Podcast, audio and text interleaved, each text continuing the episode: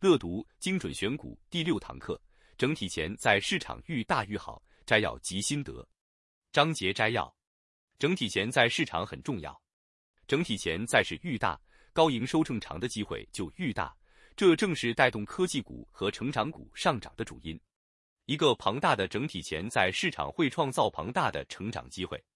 在庞大的整体钱在市场中市占率不到百分之十的企业，可能是值得科技股投资人考虑的对象。整体钱在市场可以扩大，只要排除使用障碍与增加新的使用案例，整体钱在市场就可以变得更大。例如，Lyft、Uber，透过降价、增加平台中司机的人数、减少等待时间，使付款与小费的支付非常轻松，使得共乘的使用案例增加，并增加服务的吸引力。公司还可以采取两个特定的步骤来扩大整体潜在市场、扩大营运的地理范围以及创造营收来源。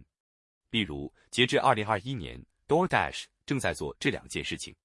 有时候，整体潜在市场很难确定，特别是当一个传统产业被破坏的时候。例如，Spotify 就是这样。当时公司正在破坏两个知名的市场：唱片业和广播广告。智慧手机的普及很可能颠覆整个媒体市场。可能扩大整个媒体模式的整体潜在市场，使用障碍被排除了，消费者就可以二十四小时轻松使用媒体，最好的媒体产品就会有更大的市场机会和成长机会。庞大的整体潜在市场有助于推升成长，并产生规模经济，而规模经济有其内在优势。四个特定优势包含经验曲线、单位经济效益优势、竞争护城河与网络效应。这些不同的优势全都来自于规模经济，可以让企业胜出。庞大的整体钱在市场会让企业有更多的机会利用规模经济效应。小乐说，